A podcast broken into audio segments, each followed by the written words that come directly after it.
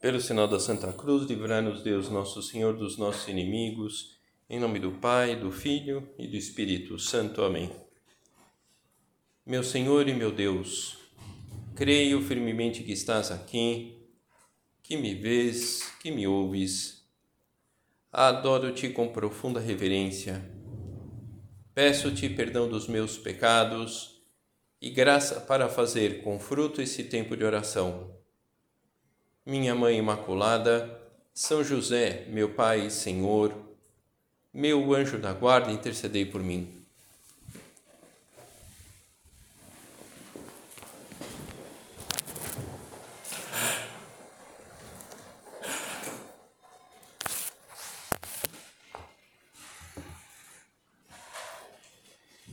Nós encerramos essa série de meditações sobre os pecados capitais. E vamos pensar um, pouco hoje na avareza, a avareza que, que tolhe esses anseios que nós carregamos dentro, esses anseios de confiança.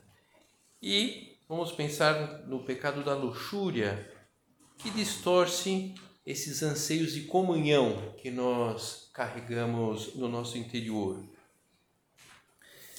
na fachada de um, um antigo banco italiano, lá na, na, na Itália, há umas palavras em latim que diz o seguinte: Pecunia si ut antila est, si nescis domina. Se sabes fazer bom uso do dinheiro, ele é teu escravo. Se não o sabes, é o teu senhor.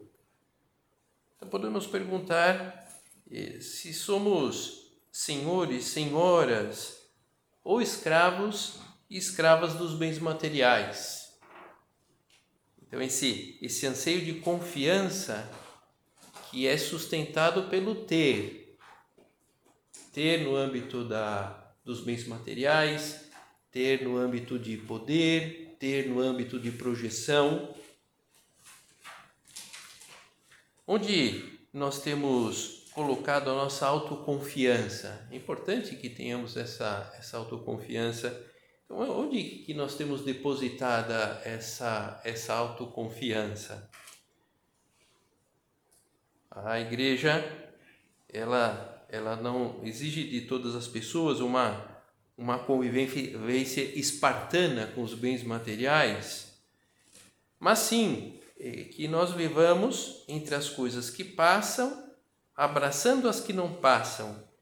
Então, isso, que, que sejamos senhores e senhoras dos bens materiais, que os bens materiais estejam ao nosso serviço e não nós servindo essa realidade material. E todos nós corremos o risco de utilizar a realidade material de forma imoderada. É o que é, diz lá a, a frase latina: se sabes fazer bons do dinheiro, ele é teu escravo. Se não o sabes, é o teu senhor. Dependendo da nossa atitude diante das coisas que temos, nós podemos nos tornar escravos e, depender da nossa autoconfiança naquela realidade material, quando na verdade aquela realidade material está para servir-nos. Então seria muito triste que eu, você, nos deixássemos dominar eh, por um carro, por uma casa, por um tênis, por umas joias, por um equipamento eletrônico, por um status, por uma posição numa empresa. Então, como saber se a nossa esse anseio de confiança está estamos tentando preencher é, com esse com a realidade que temos Basta imaginar o que aconteceria se nós perdêssemos eh, um bem que tanto apreciamos. E, e, e reações desproporcionadas diante dessas circunstâncias pode significar um apegamento. Puxa vida, só é, de pensar que eu poderia perder essa, esse objeto material, eu, eu, eu, eu ficaria sem dormir uma semana puxa vida, tá meio demais, né? Tudo bem, estou exagerando, mas isso pode servir para que a gente pense como que qual é a qualidade do meu relacionamento com essa realidade material que me que eu tenho à minha disposição. Jesus, na sua pregação, diversas vezes ele alertou os discípulos para o risco das riquezas. Quão dificilmente entrarão no reino de Deus os que têm riquezas. E os discípulos se maravilharam destas suas palavras. Mas Jesus, tornando a falar, disse-lhes: Filhos, quão difícil é para os que confiam excessivamente nas riquezas entrar no reino de Deus. É mais fácil um camelo passar pelo fundo de uma agulha do que entrar um rico no reino de Deus. Quer dizer, Jesus ele, ele não estava fechando a porta do céu aos que tinham muitas posses. Não, não quer dizer que os ricos vão para o inferno, mas aos que se deixam apegar às coisas que têm. Essas pessoas vão ter as suas dificuldades. E, e por que Jesus atua desse modo? Por que exige isso? É ele mesmo que responde: não se pode servir a Deus e as riquezas. E em que circunstâncias Jesus comenta essas palavras? Quando ele é procurado lá pelo jovem rico, que questiona Jesus o que ele deve ser, fazer verdadeiramente para ser feliz. Talvez você lembre dessa passagem.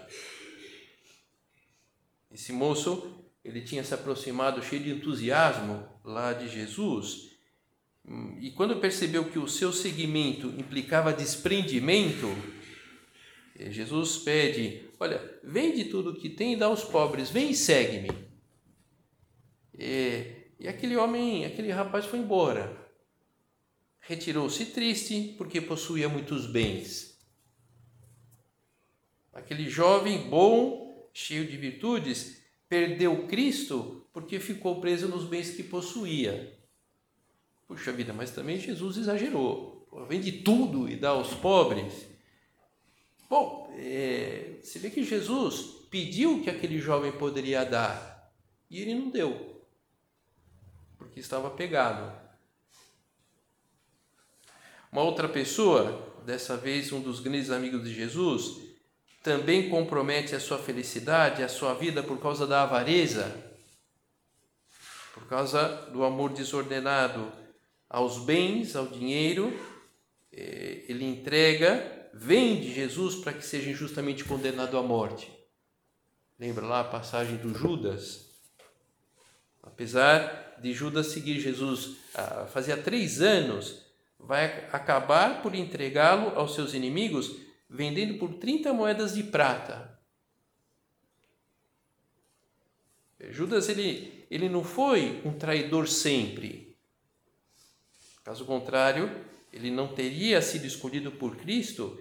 Então o que aconteceu? Que Judas foi mudando na medida em que o seu coração foi se endurecendo, foi se apegando ao dinheiro, ao desejo de possuir. E olha é, que Judas, ele ouviu Quantas vezes Judas ouviu a pregação de Jesus? Quantas vezes Judas viu os milagres de Jesus? Quantas vezes Judas viu as curas que Jesus fez? E mesmo assim, o Judas cai. O Judas cai.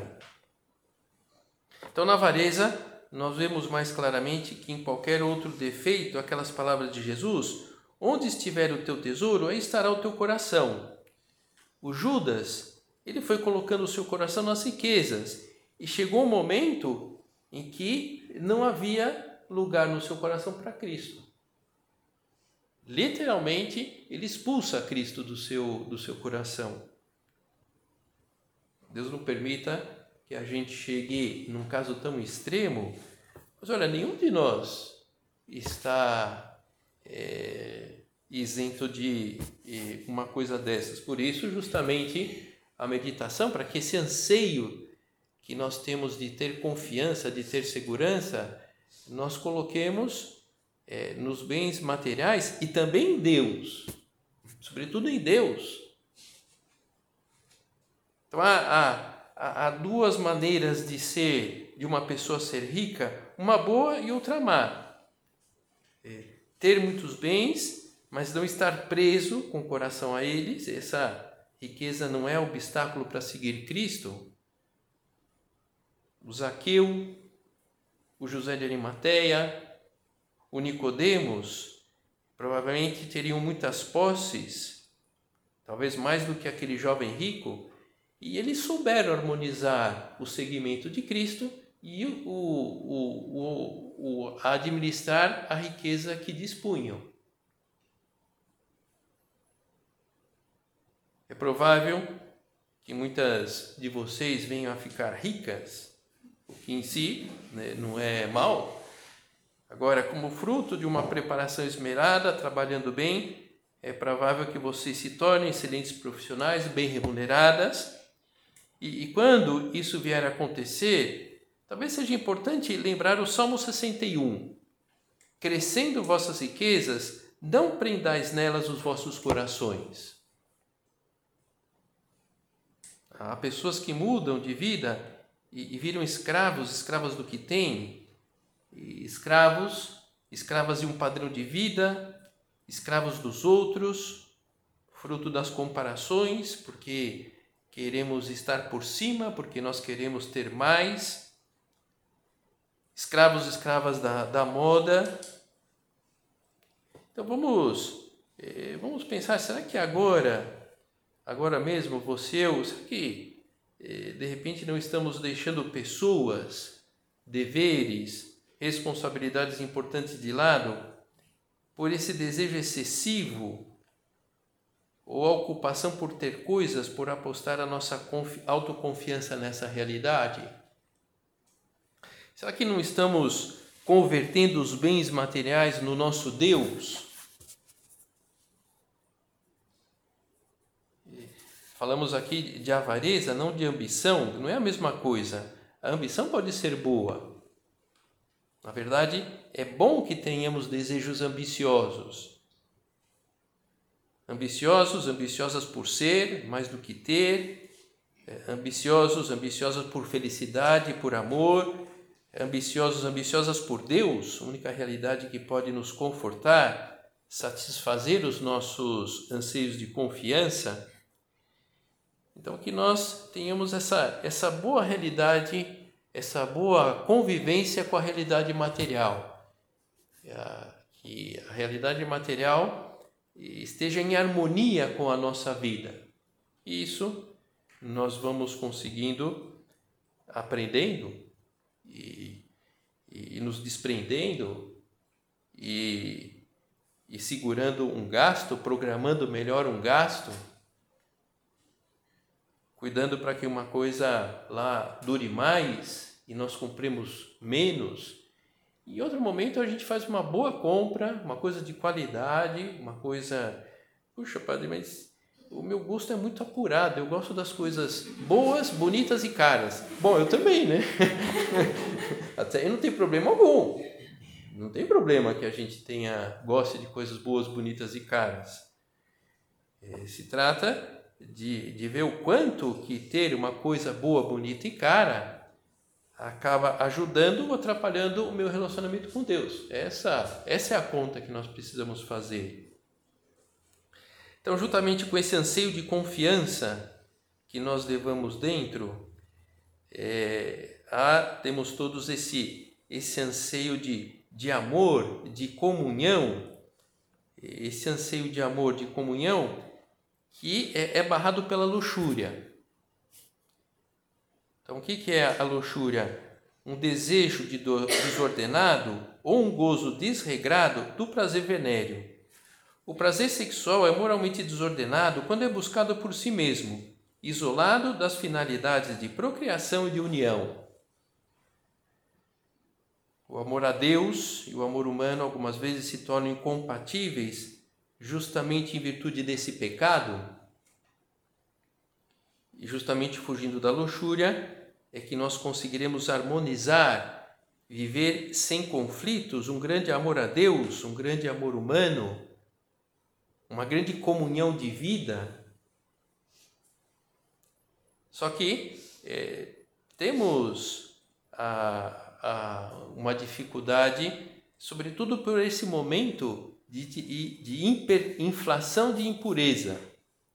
Há muito, é, há um consumo gigantesco de temas sensuais de maneira massificada, comercializada, pessoas verdadeiramente dependentes desse tema. Não é necessário irmos atrás todos os dias, nós somos bombardeados pelo apelo sensual. E o resultado de tudo isso, a, a, as funções procriativas, um, um, um grande dom de Deus, desvalorizada e banalizada. E, e como consequência, o embrutecimento das pessoas, a, a, a luxúria, ela não é, digamos assim, somente uma questão religiosa. A luxúria, ela acaba gerando pessoas egoístas, pessoas fechadas em si mesmas, indiferentes às necessidades dos indivíduos à sua volta.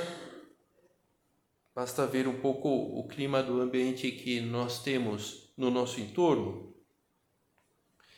E eh, nos planos de Deus, a sexualidade tem um papel importantíssimo, é um poderoso impulso para que o homem, a mulher saiam de si mesmos, superem os limites de uma vida egoísta, aprendam a amar, participando da fecundidade do próprio Deus.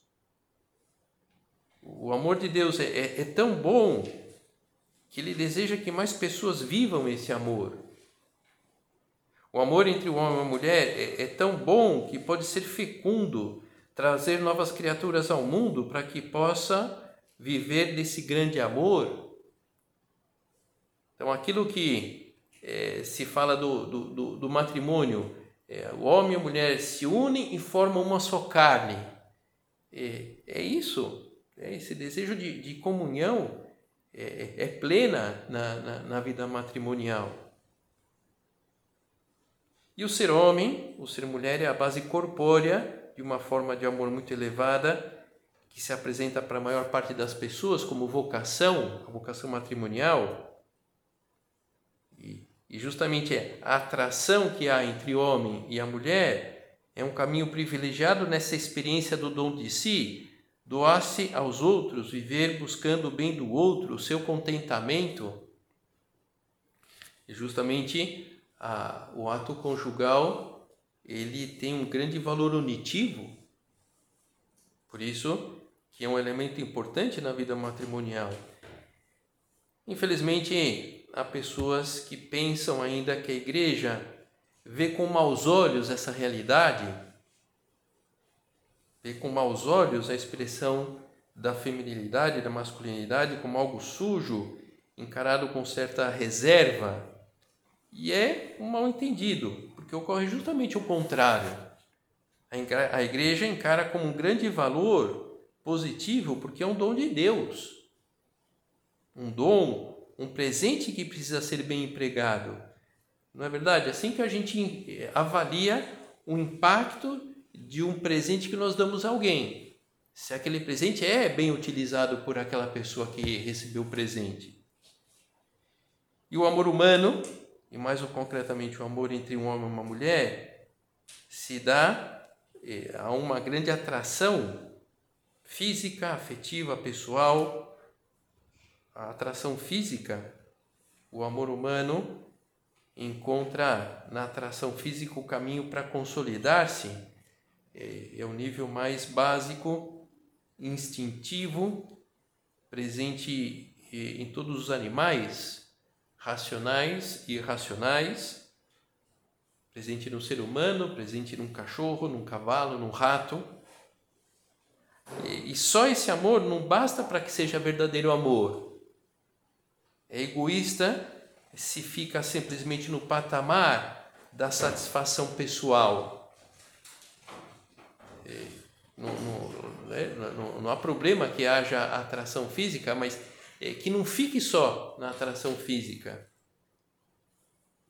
A, a atração afetiva faz parte do amor humano e, e, nesse nível, além da atração física, também se, é, se ama o jeito de ser, se ama as qualidades da outra pessoa.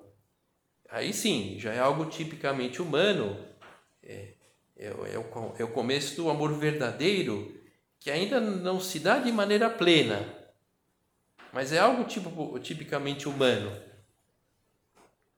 É, não, né, não, não, não, não, vai ocorrer, né? Ah, né? O cachorrinho lá, né? Que, que, que gosta do jeito de ser da cachorrinha. Não, não, tem, esse, não tem esse negócio, né? Então, por isso que a gente é, é, é preciso é, é, sair da, dessa atração simplesmente é, física, atração afetiva, e para que chegue a atração pessoal. O, terceiro nível do amor humano corresponde a essa atração pessoal, é o amor verdadeiro, não se ama só a realidade corporal, não se ama somente as qualidades, se ama a pessoa como um todo. E o amor conjugal é o âmbito em que se dá a manifestação de plenitude desse amor. A atração física e o desejo de prazer, a atração afetiva, o desejo de estar junto, há um desejo de bem para o outro. Por isso, a manifestação de afeto se dá de maneira a agradar o outro e não somente a, a si mesmo, a si mesma. O ser homem, o ser mulher, e a relação entre os dois está hoje um pouco desgastada. Deixou de ser muitas vezes a expressão de um amor pessoal eh, para se transformar numa relação utilitarista. E é duro dizer isso, e até um pouco forte, é, é uma, uma expressão utilitarista, utilitarista de usar e jogar fora. Ah, mas isso é, é, problema de cada pessoa, cada, cada um que administre a própria vida como quiser. Tudo bem, mas não podemos deixar de considerar as consequências da desordem neste campo, esse é o ponto. Então, é, é isso o que a igreja tenta é, ensinar as pessoas nesse sentido. Porque a destruição da pessoa, dos valores pessoais, é, né, de, dos vínculos sólidos, acaba destruído a pessoa como ser humano e, e gera uma, uma pessoa frustrada e gera uma pessoa insegura e gera uma pessoa insatisfeita com todas as possibilidades, digamos assim, viável para a satisfação do seu prazer e é uma pessoa insatisfeita. Sem contar a, a manipulação das pessoas nesse sentido, e, e aí sim, uma pessoa que é manipulada é uma pessoa que é, está muito rebaixada como ser humano. Então, é, toda essa realidade pode ser um pouco difícil de, de administrar, porque carregamos no nosso interior esse anseio é, de comunhão, esse desejo de amor, a essa hiperinflação eh, de clima sensual e nós queremos estar próximos, próximas de Deus e temos as nossas dificuldades. Enfim, eh, não é uma, uma coisa assim irrelevante. Então é preciso que também a gente conte com a graça de Deus. Não só com própria, a própria força para levar em frente essa realidade então é preciso que eh, nós contemos com a graça de Deus, eh, que, que nós nos coloquemos em ocasião de receber essa graça de Deus. Então é preciso que é, se desenvolva algumas posturas. Diz um autor: a mudança que propomos no modo de se apresentar das mulheres é essa que cultivem mais a sua feminilidade, que a sua apresentação física mostre muito bem toda a riqueza de um ser humano pessoal do sexo feminino. A presença física de uma mulher é, mostra uma pessoa feminina com uma inteligência feminina, com uma vontade feminina, com sensibilidade feminina, com modos femininos, com uma fala feminina, com uma expressão facial feminina E, e, e uma mulher, quanto mais procurar ser feminina nos diferentes âmbitos do, do seu ser, do seu agir, ela será mais verdadeiramente humana. Todo esse discurso pode parecer um pouco conservador, e é mesmo, né? É, porque a ideia é conservar os bons valores, então é conservador, né? Enfim, né? hoje essa palavra está tão desgastada que é meio complicado, né? Mas entendendo ser conservador, conservador em conservar os bons costumes, então é isso é uma visão conservadora. E a igreja, mais do que proibir coisas, o que ela quer é transmitir os ensinamentos de Deus no sentido de é, permitir o ser humano, dentro dessa realidade importante do ser humano, viver uma plena realização. Como Criador do ser humano, Deus tem o perfeito domínio é, do seu funcionamento, é, sabe perfeitamente o que é melhor para o ser humano.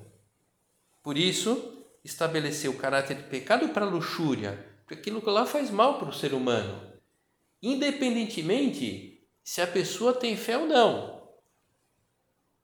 Não é que faz mal somente para a pessoa que tem fé.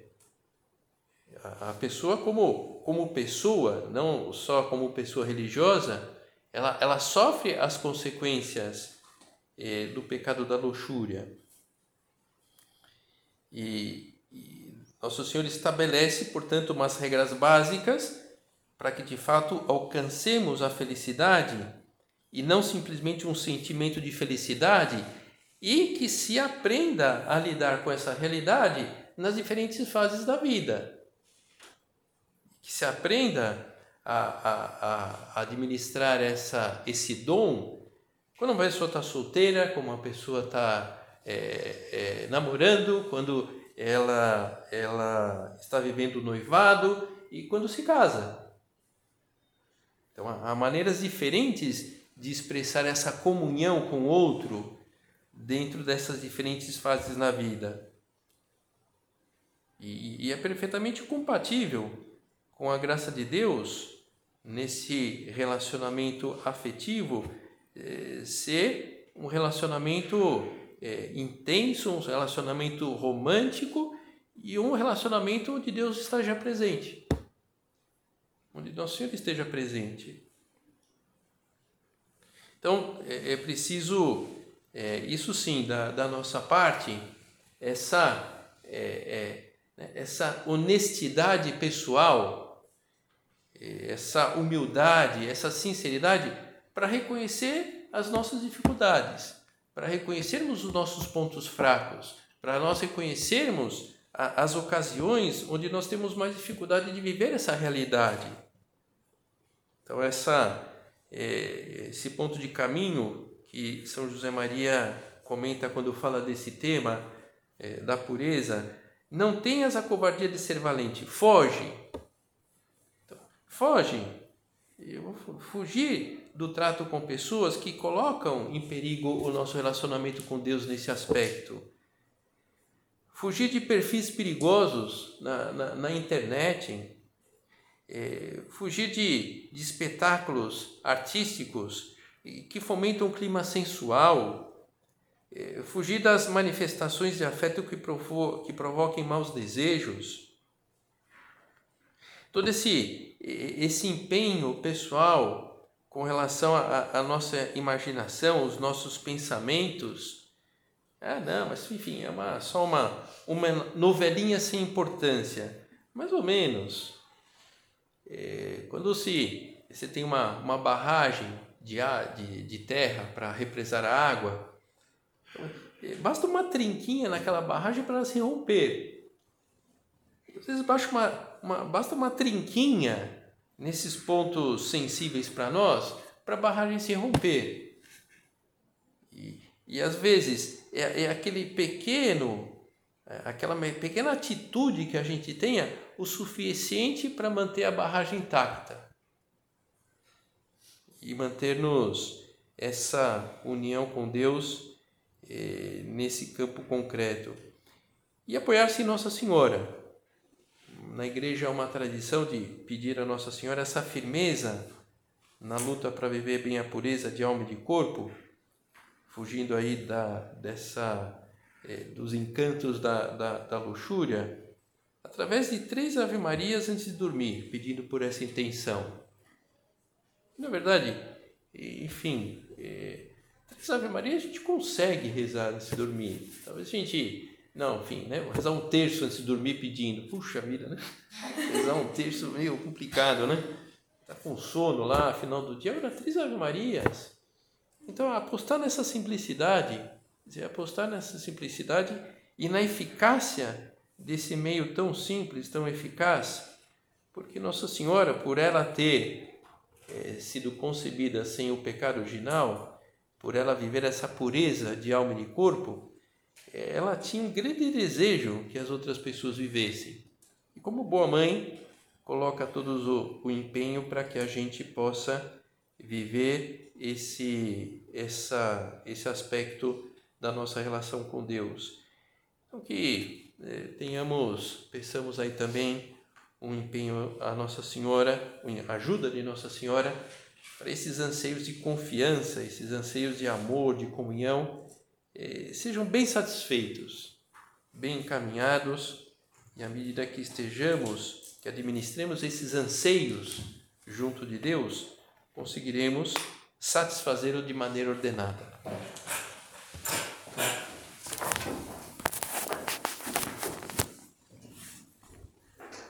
Dou-te graças, meu Deus, pelos bons propósitos, afetos e inspirações que me comunicaste nesta meditação. Peço-te ajuda para os pôr em prática. Minha Mãe Imaculada, São José, meu Pai e Senhor, meu anjo da guarda, intercedei por mim.